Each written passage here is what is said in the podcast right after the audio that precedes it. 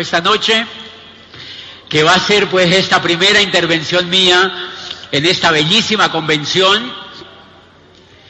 Y creo que es la parte más importante para los, las personas que vienen por primera vez a una convención, porque es la parte de que ustedes conozcan un poquito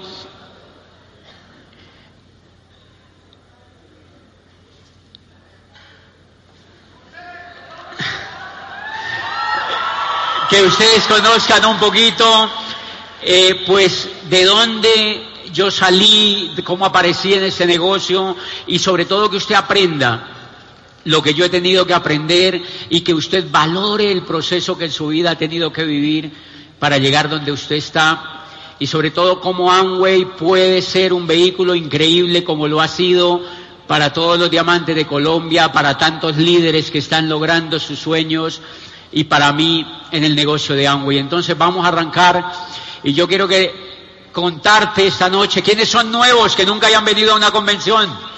Yo quiero verlos allí, ¿vale? Esto es muy lindo lo que les voy a contar esta noche y es muy válido para ustedes, es valiosísimo para ustedes. Yo sí les pediría que se estén que, se, que estén bien sentaditos, ¿verdad? Porque esto se va largo, ¿eh? Y, que podamos estar bien sentados para que se estén tranquilos y puedan escuchar todo. Miren,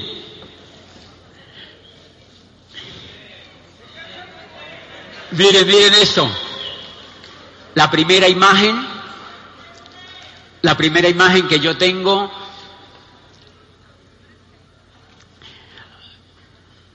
Hoy les contaba yo a los líderes, cuando me invitó Doc de Vos eh, como parte de todo el proceso de reconocimiento que, tiene el negocio, una cosa sorprendente y bella fue que la casa matriz hace menos de un mes envió un jet privado, el jet de Doc, a recogerme a mí y, aparte, y, y, a la gente de mi familia que yo quisiera llevar a Michigan, pues para reconocerme y para darme la bienvenida al, al, Consejo de Fundadores, que es muy importante para todos los líderes y para el negocio de Amway en América Latina. Y después de esta charla que estuvimos con Doc, hubo una rueda de prensa con gerentes del negocio para diferentes continentes, eh, con, con personas de alto nivel a nivel mundial en el negocio de Amway y una pregunta que me hicieron, un, personaje de allí me hizo una pregunta, me dijo, tú has llegado a embajador Corona en un lapso de unos 10 años y es más o menos el, el rango que se gastan en Asia la mayoría de los líderes para llegar a embajador Corona. Y quiso hacer notar un poquito en la audiencia de que como qué rápido ha llegado. Entonces yo me quedé viéndolo y le dije, mira, pues realmente no es rápido porque pues yo vengo ejercitando mi liderazgo eh, más o menos desde que tenía cuatro años y pues han sido más de 40 años ejercitando el liderazgo para llegar a embajador Corona. Han sido décadas de crecimiento y de sueño. Han sido décadas de creer en que había algo extraordinario para la vida. Y por eso quiero contarte desde ahí esta historia para que tú te conectes con lo que te ha pasado en la vida, porque eso puede ser tu mejor amigo y para que lo puedas capitalizar para tu crecimiento. La primera imagen que yo tengo, miren, todos los que están aquí sentados, sí es obvio, pero a veces lo olvidamos, desde que estamos chiquititos y estamos en el vientre de nuestra madre, queremos salirnos, ¿no han visto que la biología nos quiere lanzar de una y biológicamente estamos preparados para salirnos del vientre de la madre, queremos salirnos. Y yo también estaba allí. Yo me quiero salir, yo quiero ir dar planes. ¿Me entiendes? Y pues de eso hace décadas. O sea que todos tenemos el gen del liderazgo, todos biológicamente estamos hechos para vivir, para, para, para, para crecer, para cambiar y para innovar y para lograr y para conquistar. Pues yo soy un caso de esos, como tú, que de, niño tenía grandes sueños. Y la primera imagen que viene a mi mente es la de un niño a los seis años que lo mandan a la escuela. Y en la escuela me empiezan a enseñar las primeras vocales. Y mi profe es, es una mujer increíble, es una mujer increíble que me enseña las vocales, o sea, seis años, ¿me entiende? Yo salgo de la escuela y me doy cuenta de algo. Los niños que vivían cerca a mi casa, en el vecindario, con menos de seis años, no iban a la escuela todavía. Entonces yo convenzo a mi padre, le digo, papi, yo necesito que me pintes, que me hagas con cemento un tablero aquí. Y lo convencí, lo influí para que pelara un pedazo de la pared de mi casa, de un zaguancito en una casita chiquita, y lo convencí para que me hiciera un tablero en cemento y lo pintara de pintuco verde a esta altura. Y me veo allí, fui de casa en casa a los vecinos y los convencí de que fueran al zaguán de mi casita y yo me paré enfrente de ellos, de cuatro niñitos más chiquitos que yo, y les empecé a enseñar las vocales que yo aprendía en la escuela al otro día de haber ido a clase. Es una gran imagen, es una gran imagen. Y ese es el recuerdo más increíble que yo tengo ¿Qué quiere decir eso? Que desde niño yo sentía una profunda necesidad de ayudar a los demás. Desde niño sentí una profunda necesidad de ayudar a los demás. Mensaje increíble para todos los que están aquí sentados. Tú vas a triunfar en este negocio si desarrollas esa virtud humana con la que venimos equipados que nos pide desde muy adentro que tenemos que ayudar a los demás. Si tú desarrollas esa habilidad que fue un poquito la que yo desarrollé, te vas a llegar al nivel que tú quieras. Y esa a mí me acompañó durante toda la vida. A los nueve años, a los nueve años yo estaba en mi casa y convencí a mi padre de otra cosa. Le dije, papi, vendamos, saquemos estos muebles de la casa, estos, lo que ponen para sentarse en la sala, y monté una tienda en mi casa, en la sala de esa casita era mía. Una tiendita ahí, chiquitita, yo tenía nueve años. Yo digo, increíble, yo tenía nueve años.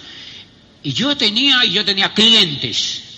Y yo siempre pensaba, yo decía, ¿cómo rayos uno hace para que alguien llegue y se lleve toda esa tienda? Y eso no ocurría.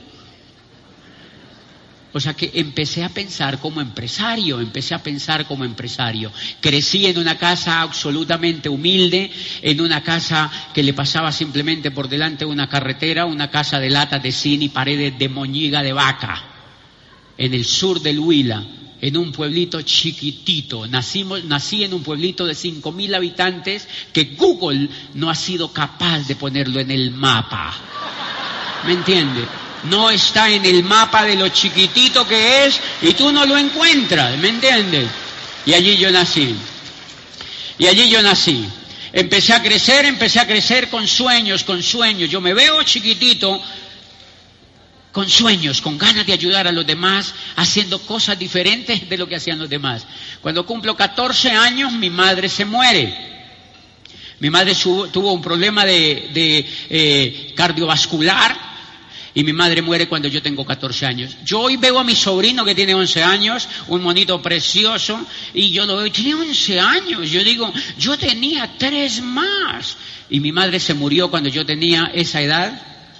Y es increíble, a esa edad yo tomé mis cosas, las empaqué en una maletita y me fui para la capital, para Neiva, y fui y me arrimé a una casa de un tío que no se sabía quién era más pobre, si mi padre o mi tío. Pero había cariño. Y fui me senté en la casa de mi tío y le dije, heme aquí.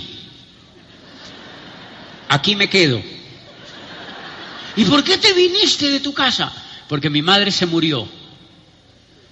Y me vine para Neiva. Aquí.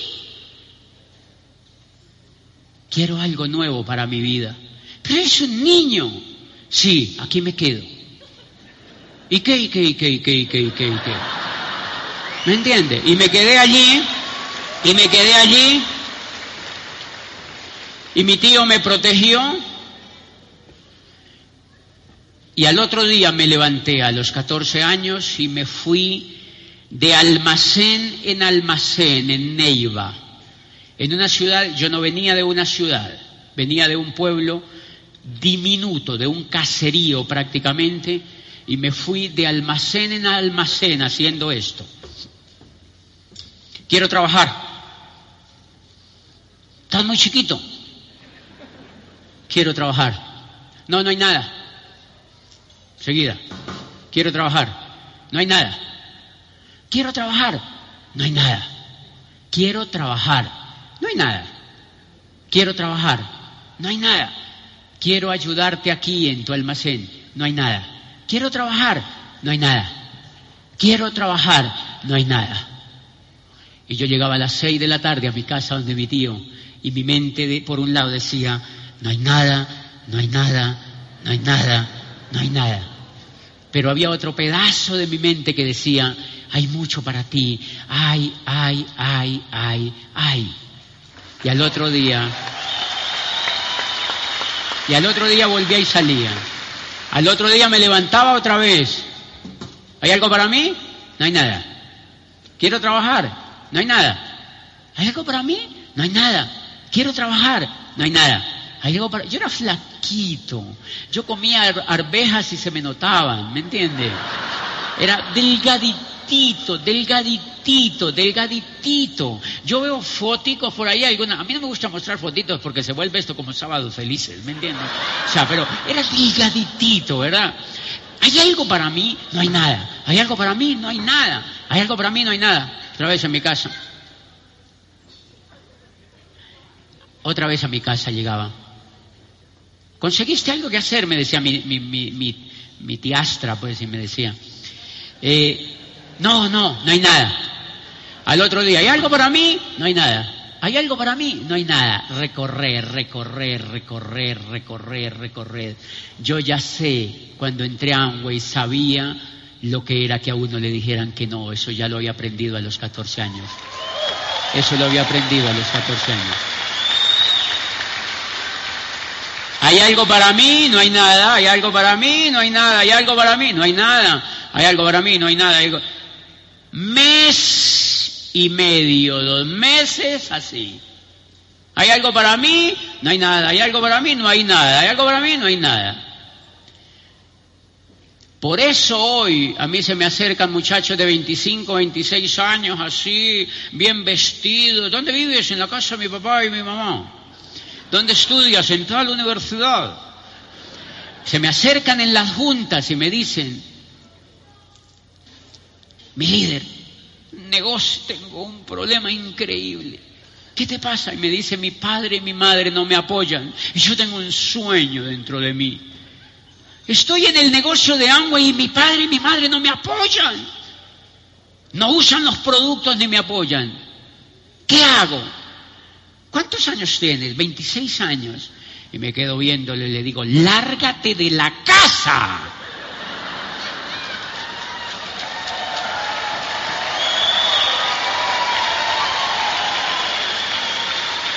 Lárgate de la casa.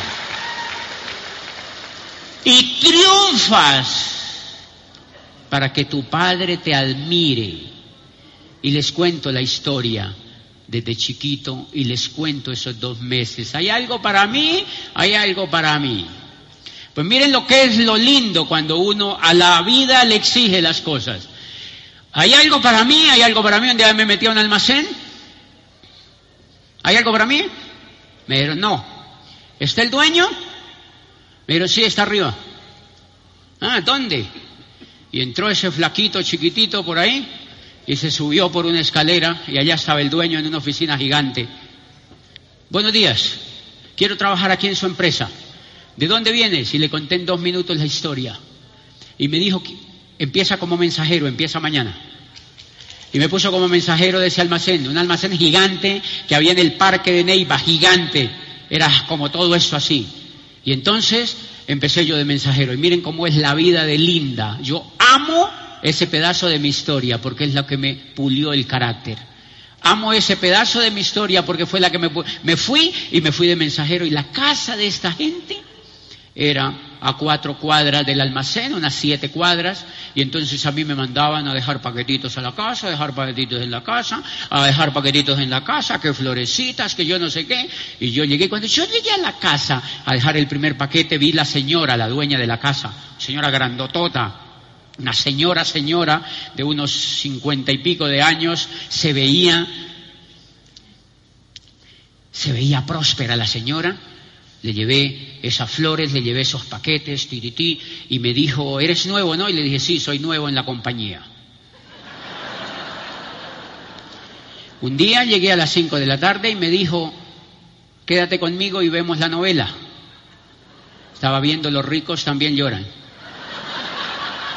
Estaba viendo una novela y entonces, pues nada, yo cogí, le dije, ok, yo me quedo aquí y me acosté en la alfombra con ella pues ella estaba no en la alfombra, ¿no? Ella estaba en su sillón y yo me acosté en la alfombra ahí como un perrito y vi la novela.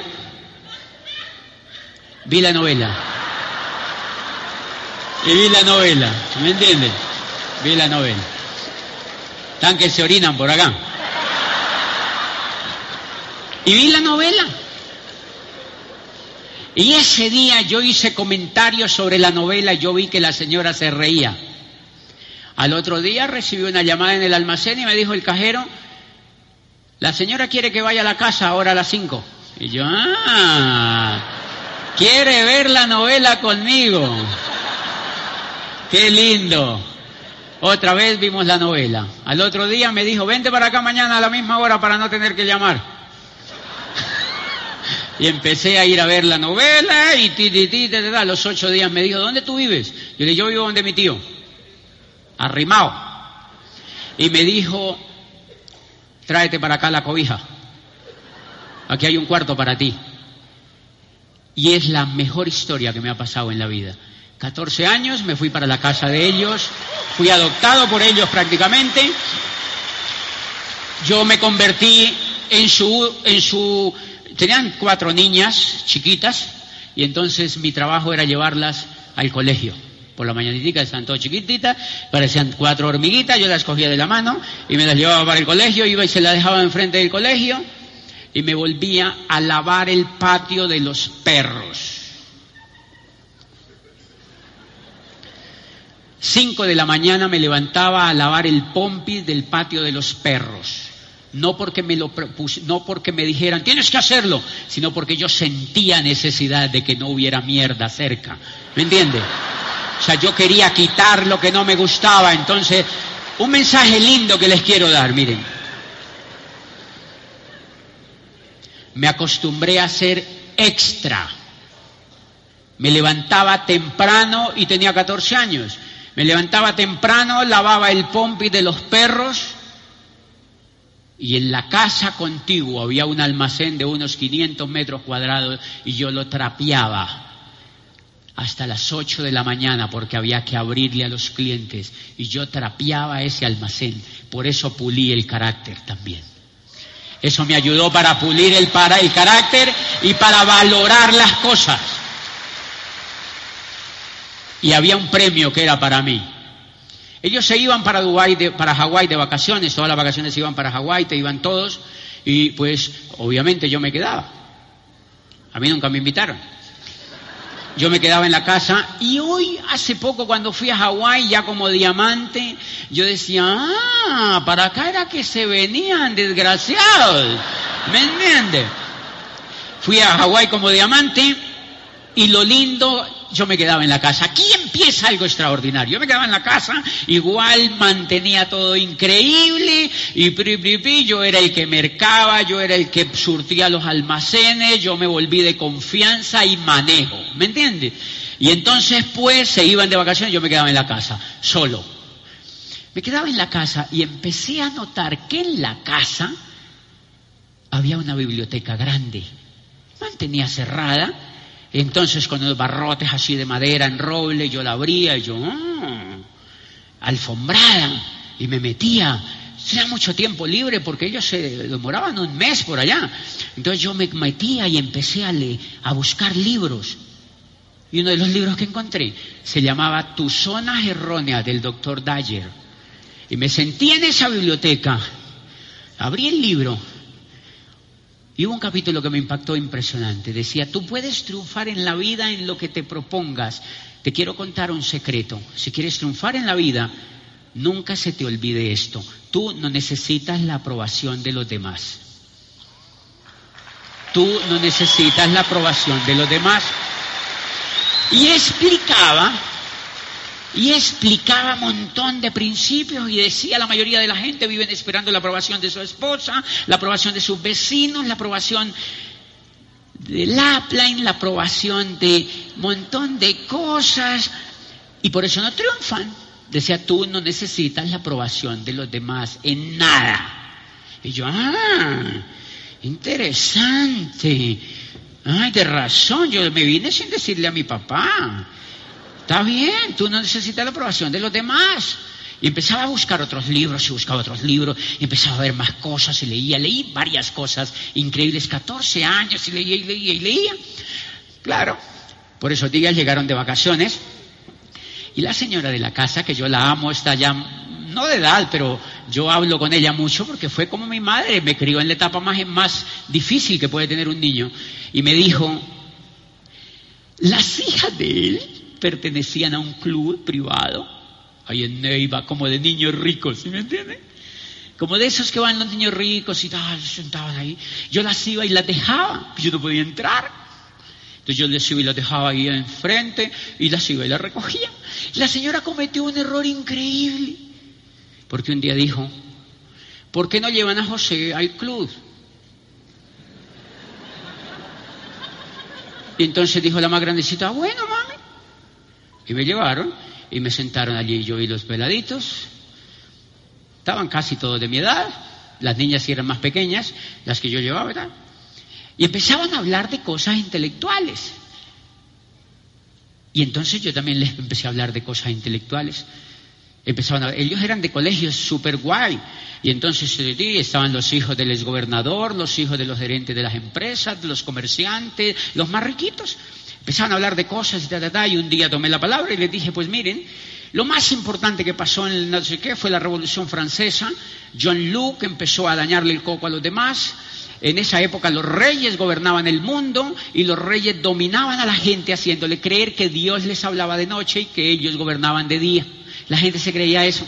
Y la gente, ah, y, un tipo que se llamaba John Luke, y otro que se llamaba Montesquieu, y otro que se llamaba Diderot, y otro que se llamaba Rousseau, empezaron a escribir cartas y se las mandaban entre ellos, y esas cartas llegaron a toda la gente, y un día un tipo, en una asamblea del tercer estado, de los, de los estados generales, el tercer estado no se quiso levantar de la asamblea, se habían leído las cartas de los filósofos y un tipo lanzó un grito en la asamblea, abajo el rey.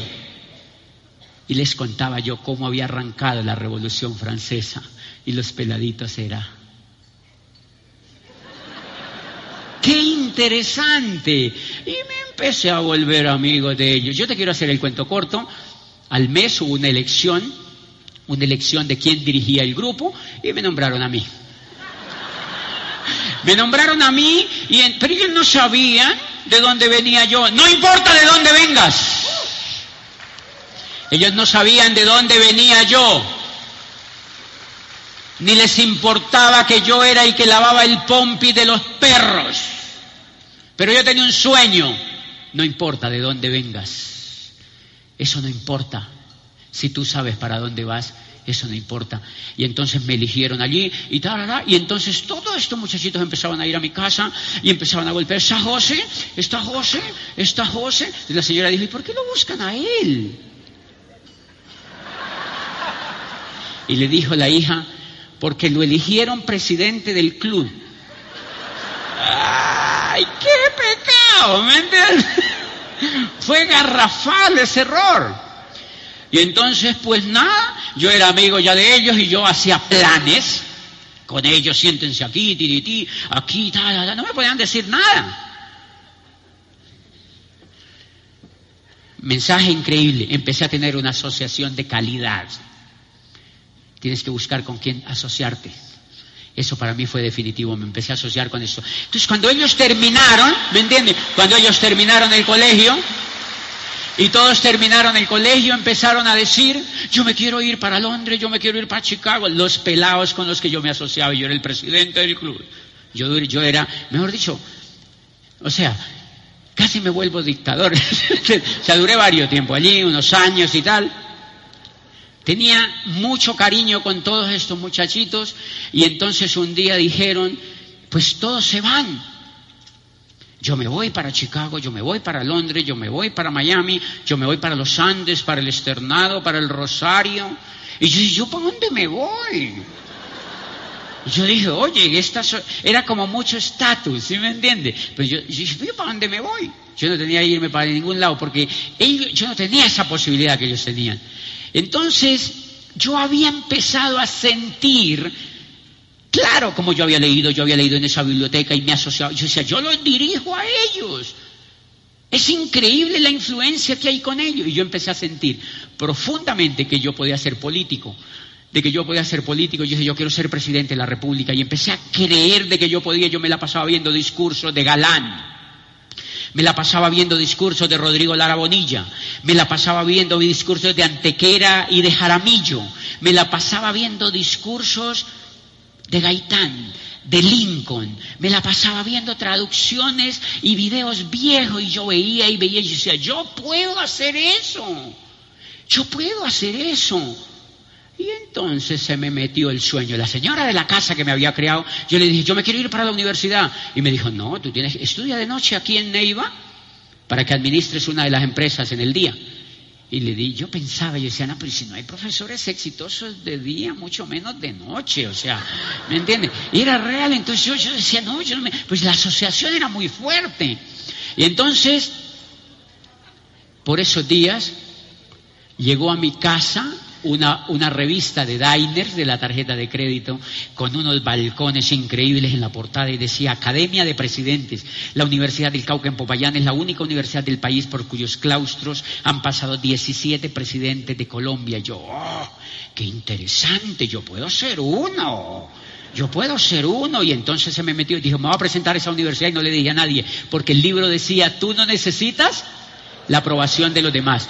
Clave eso, señores. Todos a ustedes los van a desanimar de que no hagan esto. Pero el libro dice, tú no necesitas la aprobación de los demás. Y entonces yo dije, ok, voy a presentar a la Universidad del Cauca. ¿Qué estudian los presidentes? Derecho y ciencias políticas. Ok, me voy para allá. Y me presenté a la Universidad del Cauca y una noche me volé de la casa. Eché mis el chivo que le llaman aquí en Colombia, que le llamamos, y me fui en un carrito, en un coso público, solito, dejé el grupo, le dije yo me voy, sorpresa, ¿por qué? Me voy para la Universidad del Cauca a estudiar Derecho y Ciencias Políticas. Ah, y me fui para allá, me fui para allá, y empecé a estudiar Derecho y Ciencias Políticas de día ¿Quiénes eran mis amigos, compañeros? Hijos de magistrados, hijos de políticos, hijos de empresarios, todos se veían fifís, todos. Y muchachitos que les mandaban plata de mi casa y yo allí. Cuando me llamaron de esa casa, ¿y con qué vas a vivir allá? Oye, ¿verdad? ¿Con qué voy a vivir acá? Y el vicio de meterme a las bibliotecas nunca se me quitó. Y entonces yo iba a las clases y me volaba, y esas clases no es tan importante, y me volaba. ¿Quiénes han transformado la historia? ¿Quién era Einstein? ¿Quién era Newton? ¿Quién era Shakespeare? ¿Quién era este? ¿Quién era el otro? Y empecé a leer biografías. Biografía, biografía, biografía, biografía. Y empecé, eso es otro tipo de asociación. Empecé a leer biografía, biografía, biografía, biografía. Y me hice amiga de la, de la gerente de la biblioteca, una señora queridísima. La influí y allá no se podía entrar porque era como un sagrario la biblioteca. Y le pasaban los libros aquí a la gente y uno no podía entrar. Yo la influí y a los tres días yo ya estaba dentro, detrás de los libros ahí. Yo empecé a meterme, y qué interesante. La historia de la iglesia de Ludovico Pastor. 36 tomos que parecen un ladrillo. Qué cosa más grande, pase para acá esto. No me los leí todos, pero me leí varios. Y empecé, qué papas tan increíbles y otros perversos. Increíble eso. Empecé a leer, ta, ta, ta. Empecé a leer, a leer, a leer. Y un día dije, ¿quiénes han transformado la historia de Colombia? Y un día cogí un biógrafo argentino y decía, esta es la historia más fascinante de un niño que nació en un pueblo polvoriento del norte de Colombia, un niño que nació en una casa humilde, con unos padres humildes y en un pueblo caliente y polvoriento del norte de Colombia, que tenía el sueño de ser el mejor escritor del mundo, pero en Colombia no encontró ningún eco y se largó para México. Y yo decía, niño de un pueblo polvoriento, niño de un pueblo polvoriento. Qué increíble cómo se llama. Dice, el, el niño creció, fue a la Universidad Nacional, se dio cuenta que ahí no cumplía los sueños y se largó de allí, terminó en México viviendo, tenía 39 años. Quería ser el mejor escritor del mundo, perseguía sus sueños y un día iba para Acapulco con su familia y se le ocurrió una idea maravillosa. Muchos años después, frente al pelotón de fusilamiento, el coronel Aureliano Buendía no podría olvidar aquella tarde remota en que su padre lo llevó a conocer el hielo. Decía Macondo, en entonces una aldea de 20 casas de barro y cañabrava construidas al borde de un río, espérate que no me da la luz aquí, de un río de aguas diáfanas que se precipitaban por un lecho de piedras enormes y pulidas como huevos prehistóricos. Desde el mundo es tan reciente, era tan reciente que muchas cosas carecían de nombre y para mencionarlas había que señalarlas con el dedo. Todos los años por el mes de marzo una familia de gitanos desarrapados llegaba al pueblo y con gran alboroto de pitos y timbales daban a conocer los nuevos inventos. Dice, primero llevaron el imán. Dice, dice, un gitano corpulento de barba montaraz y manos de gorriones que se hizo llamar públicamente como Melquiades hizo una truculenta demostración de lo que él mismo denominó la octava maravilla de los sabios alquimistas de Macedonia. Dice fue de casa en casa arrastrando dos lingotes metálicos y todo el mundo se espantó al ver cómo las pailas, los calderos, las tenazas y los anafes se caían de su sitio y cómo la madera se retorcía por el desespero de los clavos y los tornillos tratándose de desenclavar y como las cosas que hace habían mucho tiempo se habían perdido aparecían por donde más se les había buscado y se abalanzaban en desbandada turbulenta tras los mágicos fierros de Melquiades, dice, las cosas tienen vida propia, murmuraba el gitano con áspero acento, solo es cuestión de despertarles el alma. Y yo, uy, qué ¿Y qué se hizo el tipo de este? Tipo estaba creando una obra maravillosa que se llamó Cien años de soledad, ganó el premio Nobel de literatura, el único Nobel que tiene Colombia y transformó las letras hispanoamericanas y la obra es considerada al nivel del Quijote de la Mancha de Cervantes. Y el niño nació en un pueblo polvoriento, ¿me entiendes? Yo, ¡wow! ¡Qué increíble! Y el niño nació en un pueblo polvoriento. Y ese niño había nacido en un pueblo polvoriento, igual que yo. El niño nació en un pueblo polvoriento. Marica, o sea, increíble, premio Nobel, ¿me entiende?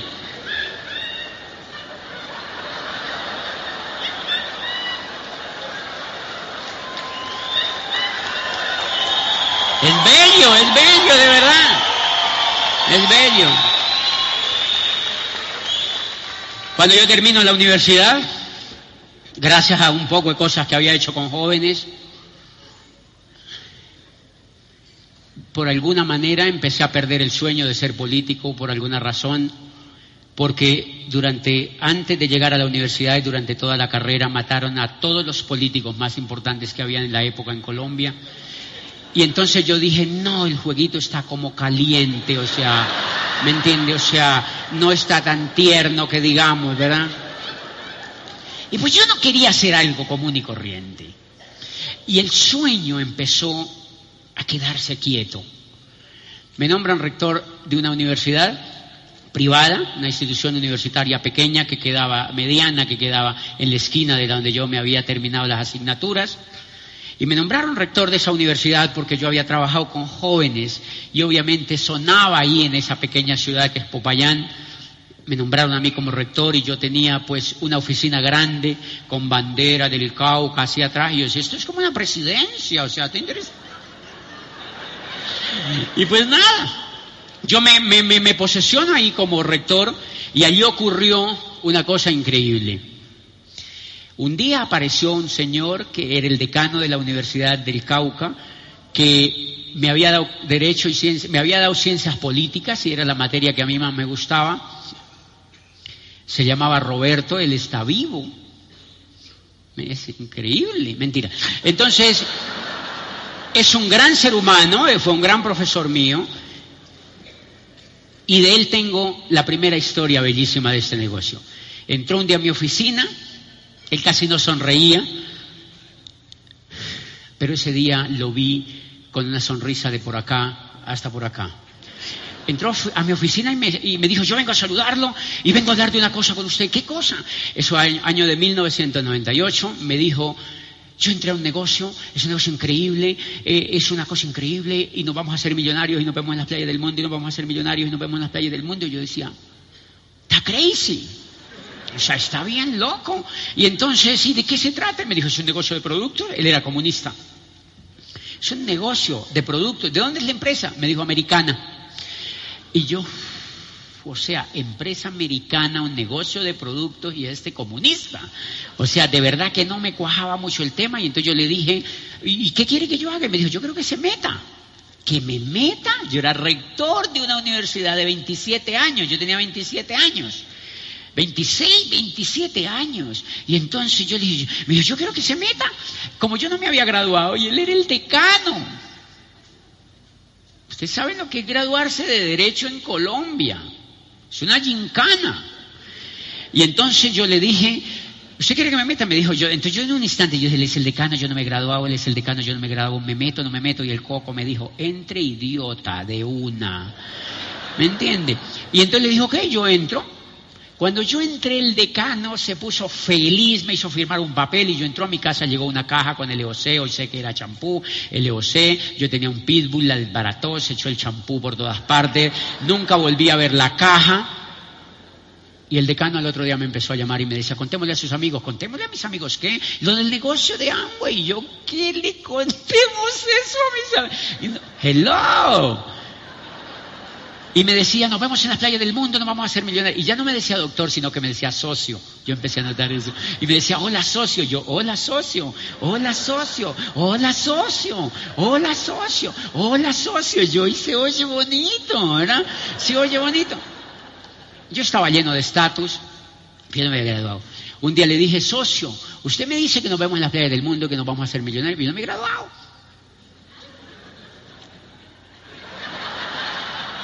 Oí un silencio en segundos y me dijo, tranquilo, socio. el cuento es muy corto porque a los 15 días yo me estaba graduando en ceremonia privada con el rector y mi socio al lado mío. Me dieron mención honorífica por la tesis que presenté y yo no te voy a decir que hubo palanca y que me ayudaron, no, agilizaron las cosas, ¿sí me entiendes? Simplemente agilizaron las cosas y ya está. Y fue bien. Una vez terminó mi grado, el decano me llamó y me dijo, contémosle ahora sí a sus amigos. Y yo, ¡ah! me la va a cobrar. Pero me daba física pena decirle que no. Y yo le dije, ok, voy a invitar a unos profesores. Y me dijo, listo, invítese unos profesores y le contamos. Tal, invité 17 profesores, se sentaron ahí los profesores. A mí me daba pena. Yo no entendía nada. Y entonces citó a los profesores y yo no fui. Yo era gente secreto. Yo era gente secreto, entonces yo me quedé por una rendija asomado así. Una rendijita, ¿me entiendes? Y yo los veía yo, oh, fueron todos, bien, bien, bien, bien, les voy a renovar el contrato. Y llegaron todos allí. Y llegó el, decano y les hace unas bolas, estaba feliz y les hace unas bolas. Este eres tú que metes a ti, que te meten a ti en un tablero, que te meten a ti, que te meten a ti. Este eres tú. Y terminaba diciendo, y nos vamos a ser millonarios, y nos vemos en las playas del mundo y los profesores pasmaos. Y entonces yo dije, uy, o sea que yo el rector soy una bola de ese. ¿Me entiende? Y ocurrió una cosa increíble, una de las profesoras le dijo a la otra, profesor Amparo, entremos, usted va a entrar, y ella le dijo, no, yo no voy a entrar a eso. La otra le dijo, yo sí voy a entrar. Entremos, colaborémosle al rector. Y yo, colaborémosle al rector. Yo me sentí como con un mate en la mano. Y miren, me dio infarto en el miocardio de, una, me morí en el negocio, di la vuelta por allá, fui, me senté en la oficina y no quise volver a saber. Le dije, ¿cómo le fue, decano? Me dijo, no, eso no había, no, no sé qué. Nunca volví a hablar, yo estaba graduado. Ya me había graduado, punto y se acabó. Es la primera gran ganancia que tuve con Amway. Me gradué como abogado. me gradué como abogado. ¿Esto qué es? Cúcuta está aquí. ¡Qué cosa más increíble, Cúcuta! ¡Qué cosa más increíble! La bandera de Cúcuta. Bien, entonces sigamos. Entonces fíjense que, pues imagínense ustedes que yo seguí en mi puesto, yo no le paré bolas a esto, yo seguí ahí en mi puesto y yo empecé a notar una cosa, que yo me levantaba por la mañana y yo me bañaba, desayunaba, me iba a la oficina, por la noche veía televisión, a veces yo me levantaba, me bañaba, desayunaba, me iba a la oficina, por la noche veía televisión. Y al otro día yo me levantaba, desayunaba, me bañaba, me iba a la oficina, por la noche veía televisión. Y otro día yo me levantaba, me bañaba, desayunaba, me iba a la oficina, por la noche veía televisión. El otro día me levantaba, desayunaba, me bañaba, me iba a la oficina. Y de pronto al otro día pues me levantaba, me bañaba, desayunaba. Y, ¿Ustedes conocen a alguien que haga así eso? Y yo me hacía una gran pregunta, ¿dónde está el niño de cuatro años, de seis años soñador? Y ese niño que se fue para Neiva a golpear puertas, ¿para quedar haciendo esto, baboso? Yo decía, es increíble, con títulos y yo aquí metido en esto. Y entonces un día me rebelé. Me senté en la cama y dije, no más, yo no quiero hacer más esto. Me rebelé y miren lo importante que es revelarse en la vida. Me levanté. Al otro día me bañé, desayuné y me fui para la oficina y por la noche vi televisión y al otro día me levanté, me bañé, me fui.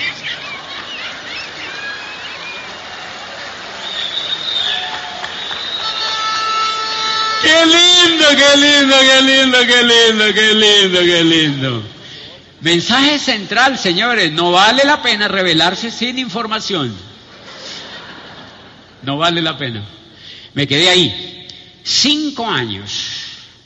Me volví gris. Por eso mi traje hoy no es gris. Porque una vez dije, me volví gris y yo dije, uy, sigo siéndolo. Me volví gris, gris. Estaba perdiendo toda la esperanza. Y es tan impactante eso en un ser humano que yo seguía buscando, seguía buscando, seguía buscando. Y dije, no, esto definitivamente no va para ningún lado. Yo voy a renunciar a esto.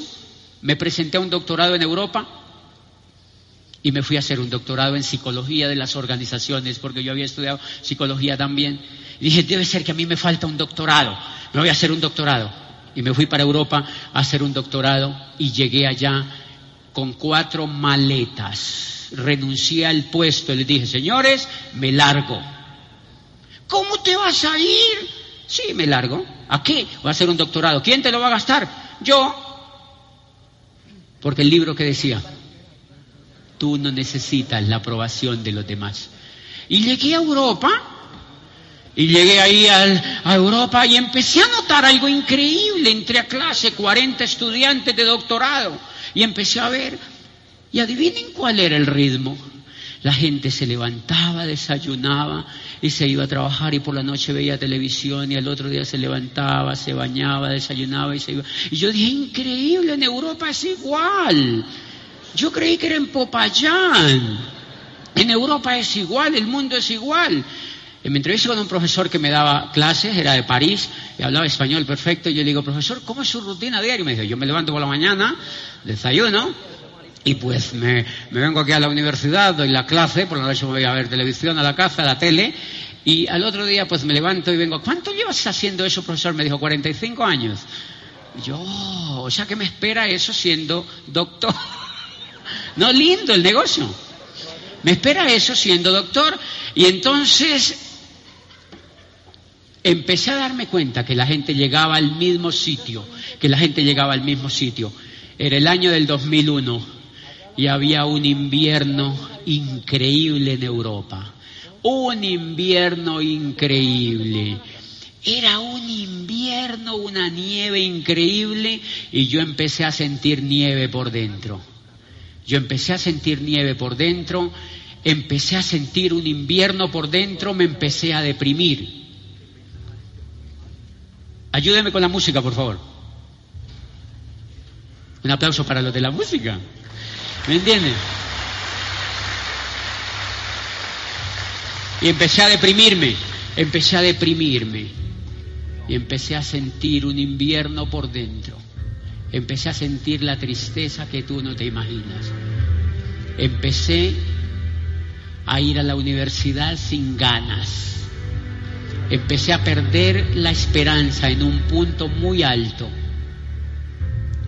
Y me levantaba por la mañana y me iba a la universidad. Y por la tarde empezaba a llorar y empezaba a llorar, y empezaba a llorar, y empezaba a llorar. Y yo decía, es increíble que esté en este punto. Estoy luchando desde que nací. Fui a Neiva a buscar qué hacer a los 14 años. Y he luchado. Y he corrido calles.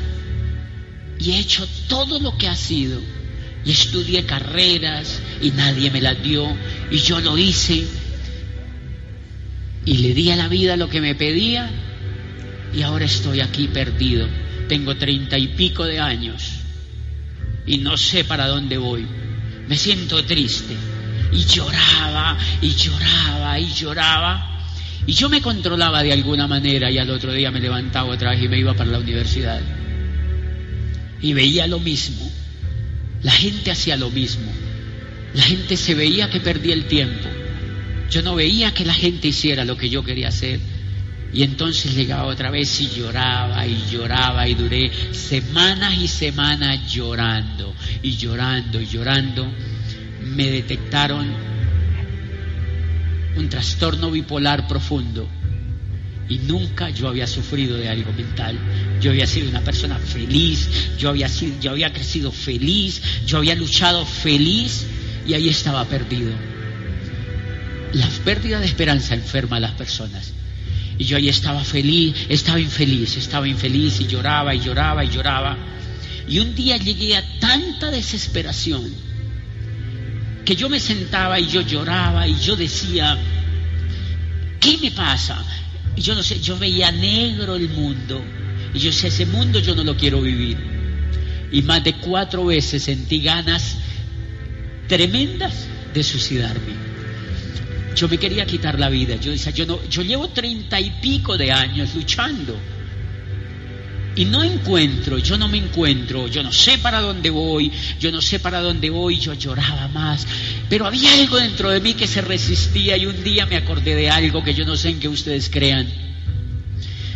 Pero yo siempre amé a mi madre y yo conservé una foto de ella en mi billetera y yo me acordé de ella yo me acordé de ella y yo siempre creí que ella me acompañaba. Yo siempre me creí que, yo me, que ella me acompañaba.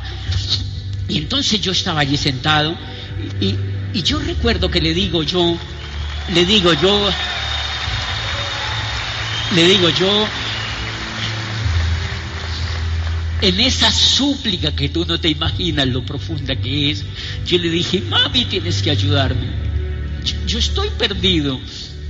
Yo no me hallo, yo, yo, yo te pregunto, ¿alguna vez te has sentido perdido?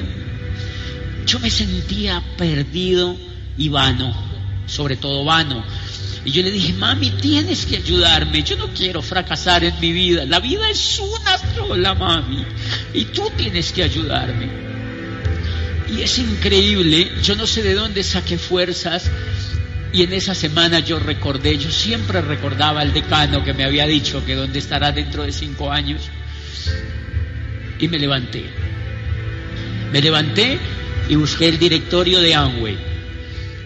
Y busqué Amway España. Y me fui hasta allá. Y llegué sin llorar. Me fui para allá. Y fui y me metí allí. ¿Me entiendes? Me fui y me metí allá. Y le dije a la niña, yo soy un estudiante de doctorado de Colombia que vive aquí, yo quiero hacer el negocio de Amway. Y la niña, porque yo sé que es un negocio bueno. Y la niña me dijo, ok, yo le dije, pero yo quiero que me contacte con la persona más exitosa que hay aquí en España.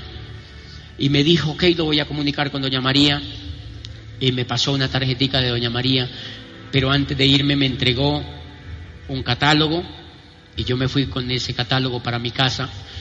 Y, y yo me senté allí, todavía muy triste, pero con algún hilito de esperanza. Yo veía ese catálogo y yo veía en el piso jabones, desodorantes, cremas de dientes, champú, limpiadores, cuchillas de afeitar y yo decía, es increíble, es rector universitario, abogado, columnista de prensa, estudiante de doctorado y estoy a punto de caer a la venta por catálogo.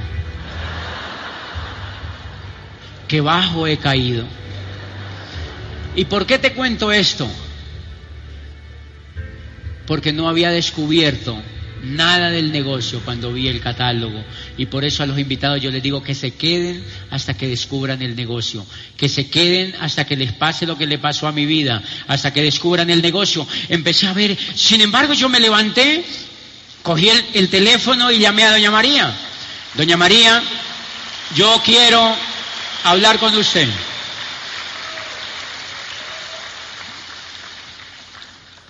Doña María, yo quiero hablar con usted. Nos vimos a las 5 de la tarde en una esquina y me contó un poquito del negocio. Yo no entendí nada, pero me contó algo. Me llevó a su casa y me mostraba en la página champú, desodorantes, cremas de dientes, limpiadores, y yo decía, increíble, es lo mismo que yo vi en el catálogo. Pero me llevaban maní, me llevaban unas cositas así de maní, yo comía maní. Duré como una semana yendo donde la señora, en alguna vez llegué a pensar, ¿será que el negocio se hace comiendo maní?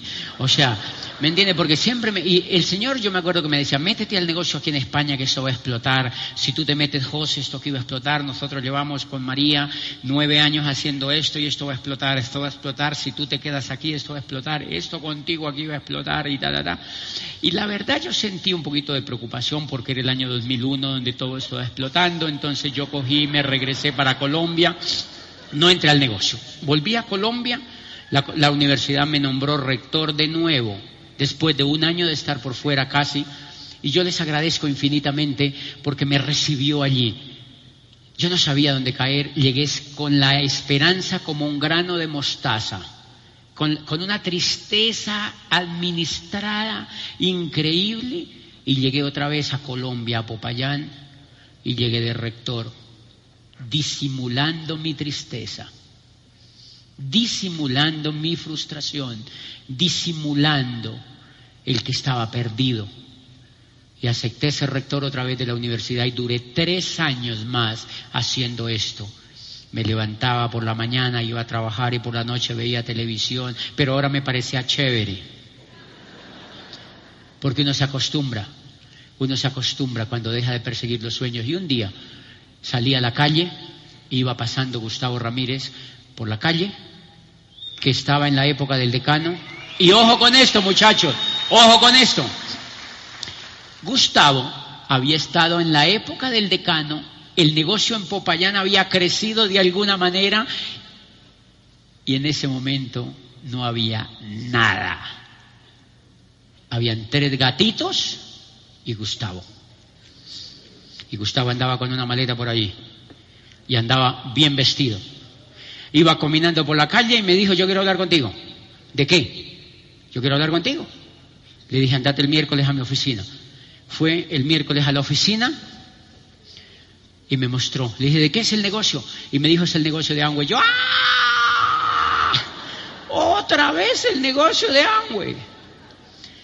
Y me mostró unos números y me dijo, el negocio de Amway tiene un programa educativo que tú no conoces. Tú lo que has visto son los productos.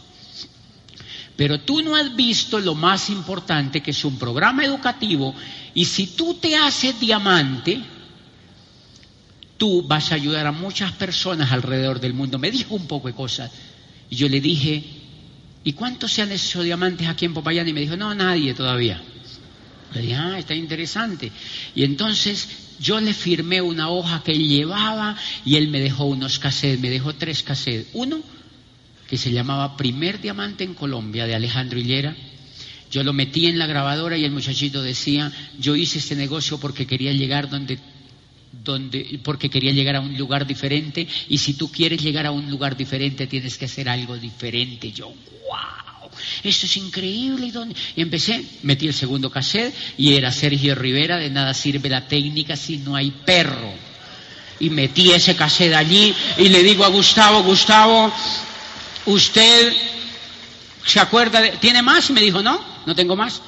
Yo le dije, ¿usted se acuerda del decano? Y me dijo, sí, le dije, vamos para allá. Yo andaba en pantaloneta y le dije, vamos para allá con el decano. Y llegamos a la casa del decano, decano, ti, ti, ti. Y, y, y, salió la mujer y me dijo, no, nosotros ya no estamos juntos, nosotros salimos del negocio de Amway. Y yo, ¿y por qué se salieron?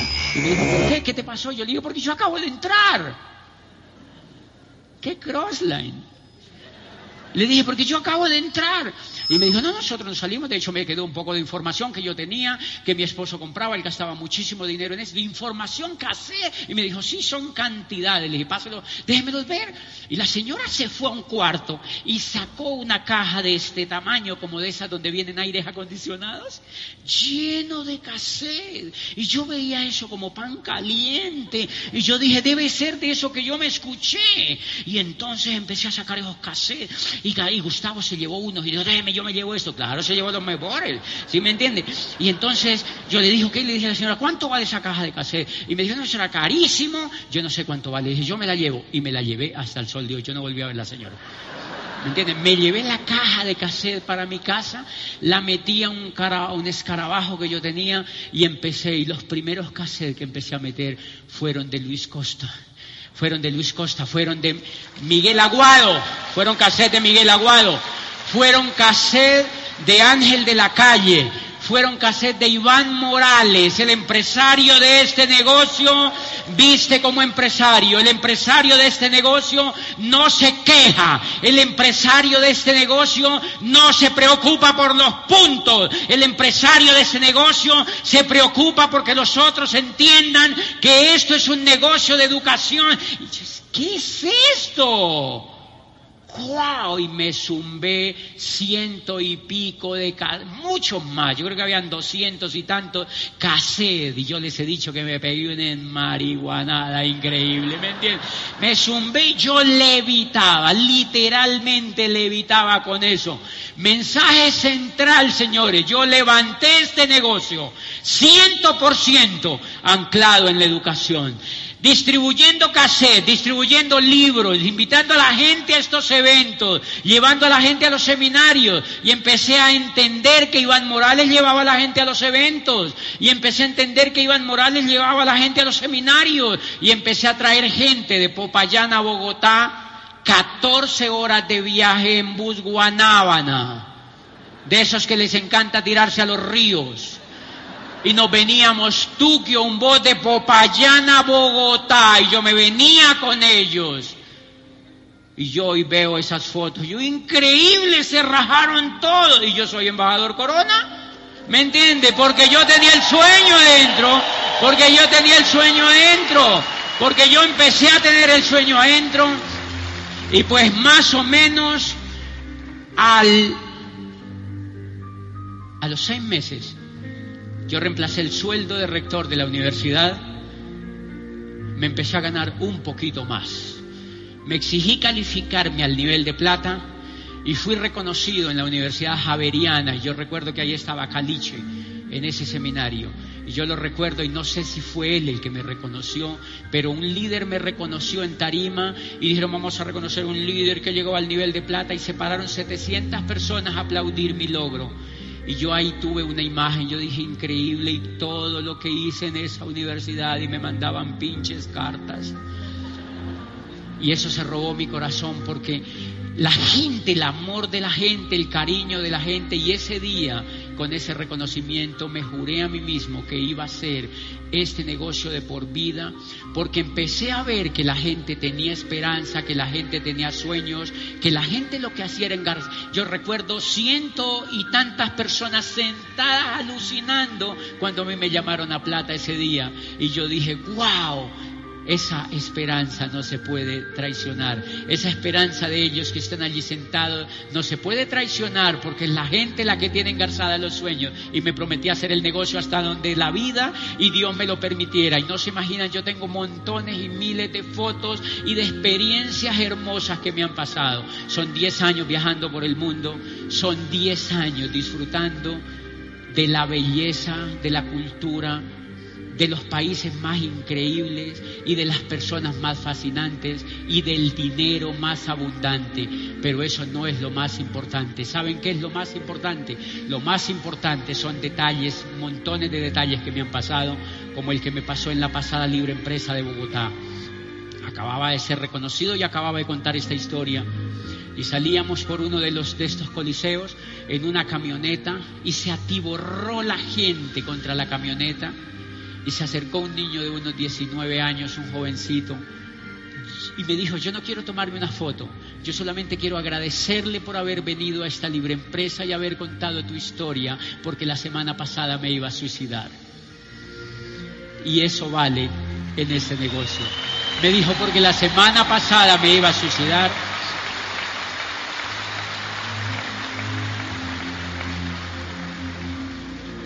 y él se atacó a llorar. Lloraba atacado en el carro y nos hizo llorar a nosotros los que íbamos en el carro. Yo volteé a la gente que me estaba cuidando allí y les dije, eso es lo que justifica hacer el negocio de Amway. Ese niño, esa vida que se salva, esa esperanza que se sembró en el corazón de ese niño, eso nunca se puede olvidar. Ese niño puede transformar la vida de miles de personas con su amor y con su ejemplo. Y eso es lo que yo le dije, y le dije a los que iban allí en el carro, eso no lo puede hacer un ferretero, con todo el respeto. Eso no lo puede hacer un constructor, con todo el respeto. Y lo que nosotros hacemos en este bendito negocio no lo puede hacer el dueño de un supermercado. No lo puede hacer nadie con cualquier negocio. Lo haces tú con el amor que le pones a la gente que ayudas y lo haces tú con una meta definida y con un sueño y con tu ejemplo. Y lo más impactante me ha pasado son esas cosas, porque lo demás no demoraríamos días contándole. Y un día se me acercó una señora en México una señora de mucha edad se acercó y me dijo, lloraba y me decía, Diamante, yo estoy feliz de que haya llegado a México, no se imagina todo lo que hemos esperado para entrar. Me traje a mis niños, a mis nietos para que estuvieran aquí. Yo le digo, ¿cuántos años? Y me dije la señora, y yo amo oír su información, me la paso pegada de sus audios. Y lo más lindo es que desde que escucho sus audios he vuelto a soñar. ¿Cuántos años tiene señora? Me dijo, tengo 86 años. Y eso es lo que vale en este negocio.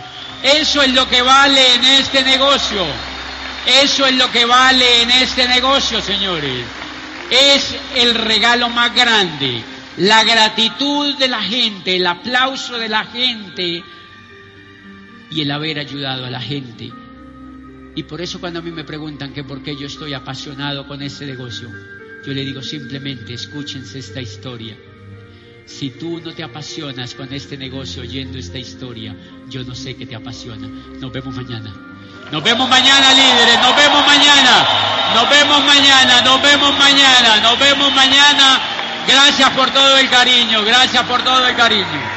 Gracias por todo el cariño. Gracias, gracias, líderes. Gracias, Bogotá. Gracias, líderes.